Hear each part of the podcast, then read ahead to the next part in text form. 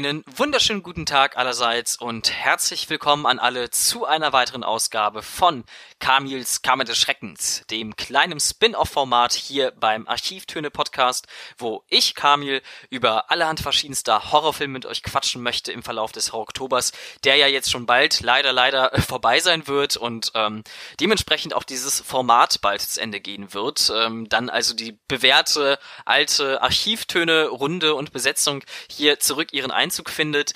Und ähm, bevor es allerdings äh, da weitergeht, habe ich heute noch einen sehr, sehr schönen Film mit euch zu besprechen. Es ist der bereits zweite japanische Film, den ich hier mitgebracht habe für den Horror Oktober, ähm, nachdem ich glaube ich schon in Ausgabe Nummer drei müsste es gewesen sein, über Kiyoshi Kurosawas Puls gesprochen habe. Das war ja eher so ein zeitgenössischer Horrorfilm. Heute gehe ich eher in das klassische japanische Kino zurück. Und zwar mit Kuroneko aus dem Jahre 1968 äh, und aus der Feder von Kaneto Shindo äh, der hier Regie geführt hat. Und Kaneto Shindo, den Namen hat man vielleicht schon mal gehört, also ähm, vor allem, weil er einen anderen äh, Horrorfilm, japanischen Horrorfilm gedreht hat, der einem vielleicht bekannt vorkommen kann. Ähm, Onibaba lautet da der Titel, das hat man vielleicht schon mal gehört. Ähm, bei mir steht außerdem noch das Drama The Naked Island ähm, ganz oben auf meiner Watchlist, den ich mir demnächst dann unbedingt mal anschauen muss. Und äh, er hat außerdem, glaube ich, noch an den Drehbüchern von diesen Hachiko, äh, Tearjerker Hundefilmen mit äh, Richard Gere mitgeschrieben ähm, und auch eben am japanischen Original dazu. Da war er wohl mit am Drehbuch beteiligt. Von daher, den Namen hat man eventuell schon mal gehört. Heute reden wir allerdings dann klassisch über Kuroneko. Und äh, die Übersetzung des Titels lautet übrigens äh, ganz simpel, die schwarze Katze. Es war, glaube ich, übrigens der ähm, aller, allererste japanische äh, Filmtitel, den ich mir mit meinem bescheidenen Japanisch selber übersetzen konnte. Ähm, da war ich ganz stolz drauf und ich war jetzt noch nicht ganz sicher, ob die Übersetzung irgendwie passen könnte oder nicht, bis dann äh, im Verlauf des Films dauernd das Close-up einer schwarzen Katze gezeigt wurde und da wusste ich, okay, ich liege wohl in der Tat richtig, hat mich mit ein bisschen äh, Stolz erfüllt.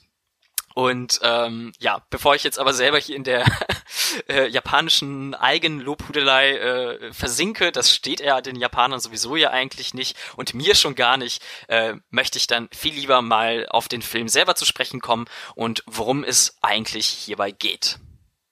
Die Ausgangslage von Kuroneko ist ebenso schnell erklärt, wie sie auch grausam ist. Äh, wir befinden uns im feudalen Japan und es ist Kriegszustand. Es ist Ausnahmezustand. Überall stromern irgendwelche wilden Samurai-Truppen herum, fallen über Häuser her und genau mit solch einer Szene steigen wir auch in den Film ein. Eine Samurai-Truppe, die ein abgelegenes Häuschen plündert, wo eine Mutter zusammen mit ihrer Tochter wohnt.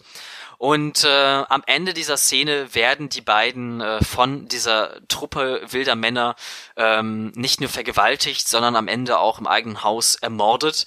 Und ähm, naja, wo diese Geschichte vielleicht in anderen Filmen ähm, so enden würde, fängt unser Film hier erst an, denn die beiden kehren in das Leben des Irdischen oder eher in das äh, des Überirdischen zurück. Sie haben nämlich eine Art Pakt mit einem Katzendämon geschlossen und äh, haben sich fortan geschworen, sich an jedem Samurai da draußen in der Welt zu rächen.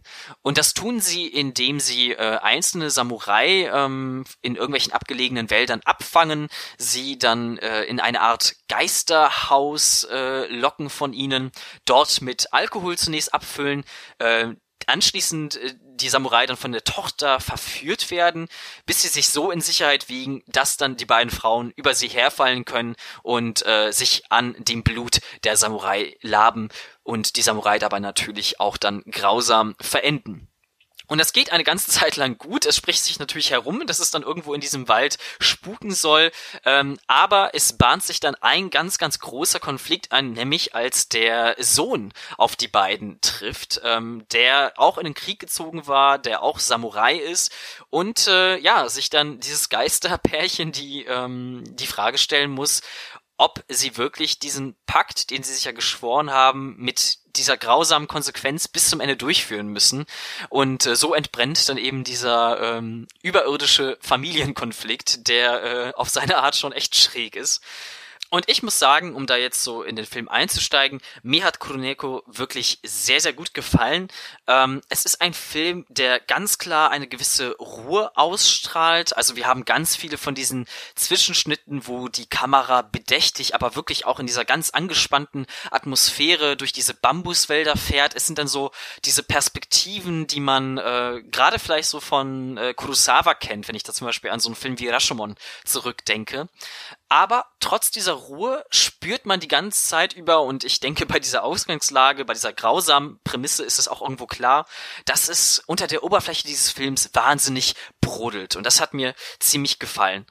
Es ist in erster Linie auf jeden Fall diese klassische Geistergeschichte, wo der Fokus ganz klar auf diesen übernatürlichen Elementen, auf diesen Geistererscheinungen der beiden liegt. Und das ist auf jeden Fall auch ein Thema, ähm, auf das ich gleich noch äh, vertieft zu sprechen kommen werde, weil da eben, äh, weil das eben so stark im Fokus leuchtet, hier sprichwörtlich. Ähm, ich würde allerdings noch ein zweites Genre hinzuziehen, ähm, und zwar ist es irgendwo auch ein Kriegsfilm. Und es mag jetzt einigen, die den Film gesehen haben, ähm, erstmal vielleicht merken, merkwürdig vorkommen, denn es gibt hier keine einzige Schlacht oder so, die gezeigt wird. Ähm, aber hier wird permanent dieser Kriegszustand angesprochen. Ähm, man kriegt so ein Gefühl für diesen Ausnahmezustand, für dieses ähm, Unalltägliche der, des, des Lebens, das die Charaktere dort führen müssen.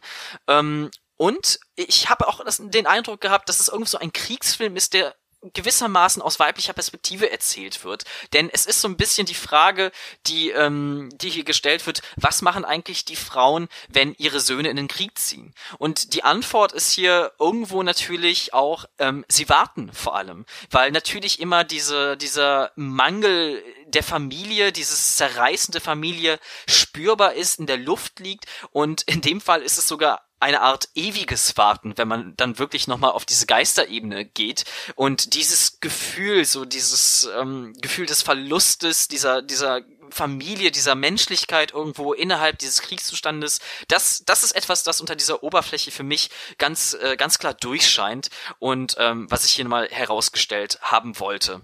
Aber ja, der eigentliche Glanz dieses Films, der liegt für mich ganz klar in diesen Geistererscheinungen, äh, über die ich jetzt auch endlich dann äh, mal zu sprechen beginnen möchte.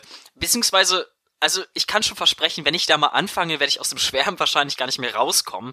Deswegen halte ich es, glaube ich, für cleverer, wenn ich ähm, jetzt mal einen kurzen Kritikpunkt äh, zunächst anführe, der vielleicht auch so ein bisschen erklärt, ähm, weshalb der Film mich nicht ganz in seinem Sog, so, zumindest durchhängig halten konnte. Und dann geht's aber in die volle Schwärmerei zurück, versprochen. Ähm, Jedenfalls war es so, in dem Moment, wo diese erste Hälfte verging, ähm, die sich eben hauptsächlich mit diesen Geistererscheinungen und diesen äh, Racheakten, diesen Irrlichtaktionen der Frauen befasste äh, und der Sohn dann auf die Bühne trat, also dieses Familiendrama begann, mh, hm, da kam so ein bisschen für mich der Film zum Erliegen, obwohl ja eigentlich dieses, dieser Konflikt da so drängte. Der Film war da so ein bisschen im Stillstandsmodus für mich und er war dann auch vielleicht ein bisschen zu japanisch an dieser Stelle, fand ich. Also es ging dann in dieses typische, große, exklamierende äh, über, wo die Charaktere dann ihren Schmerz in die Welt hinausschreien. Und ähm, eigentlich finde ich, steht das dem japanischen Kino häufig auch sehr, sehr gut zu Gesicht. Aber gerade in diesem Fall, wo diese erste Hälfte so wundervoll subtil und so andächtig atmosphärisch ähm, auserzählt wurde, hat das für mich da nicht so wirklich reingepasst. Und ähm, deswegen kann ich auch schon verstehen, wenn jemand diesen Film dann zwischenzeitlich als etwas öde und dröge empfinden würde. Aber wie gesagt, diese Geistererscheinungen, die ziehen den Karren auf jeden Fall wieder voll aus dem Dreck. Und ähm, ja, über die möchte ich dann jetzt auch endlich mal sprechen. Also wie gesagt, das Fazit steht für mich ja quasi schon fest. Es ist absolut meisterlich inszeniert, absolut brillant. Es ist wahrscheinlich mit das Beste, was ich äh, zum Thema Geister in einem Film erleben durfte. Ähm, hier bitte jede weitere Superlative einfach äh, beliebig einfügen. Ähm, nee, aber wie schafft Shindo das? Ähm, er schafft es meiner Meinung nach, indem er so eine perfekte Verschmelzung aus, aus äh, Ausstattung, Kostümierung, cleveren Kameraperspektiven, ähm, interessanten Schnitttechniken Techniken und auch einer gewissen Theatralik schafft. Es ist so die perfekte ähm, Vereinigung all dessen. Ähm, fangen wir vielleicht mal mit den Kostümen an. Diese Geisterfrauen sind hier in ein unheimlich bleiches Make-up geschminkt, tragen dazu diese ähm, unheimlich weißen und auch sehr weiten Kleider, wo man clevererweise kaum die Füße von diesen Geistern erkennen kann. Und ähm, Zusätzlich äh, wird hier auch noch häufig so eine Kameraperspektive eingenommen, wo man äh, die Füße auch erst gar nicht zu Gesicht bekommt. Und das hat natürlich dann so den Effekt, dass diese Geister förmlich zu schweben scheinen. Gerade auch in dieser Vorwärtsbewegung auf uns zu ist es dann wirklich gänsehauterregend. Es wirkt wahnsinnig unnatürlich irgendwo, weil man ähm, gerade auch weil diese Schauspielerinnen so unheimlich fließend spielen und auch ihre Bewegungen so kontrolliert hier einsetzen, ähm, es, es fehlt uns so ein bisschen dieses, dieses Holpernde hier eines Menschen. Es ist so wirklich komplett aus einer anderen Welt stammend. Ähm, und das äh, ist in dieser Verbindung mit den Kostümen unheimlich gut gelöst. Zumal diese Kleider hier, und da komme ich so ein bisschen auf das Thema Beleuchtung zu sprechen, ähm, also in ein Weiß gehüllt sind, die unheimlich stark reflektieren.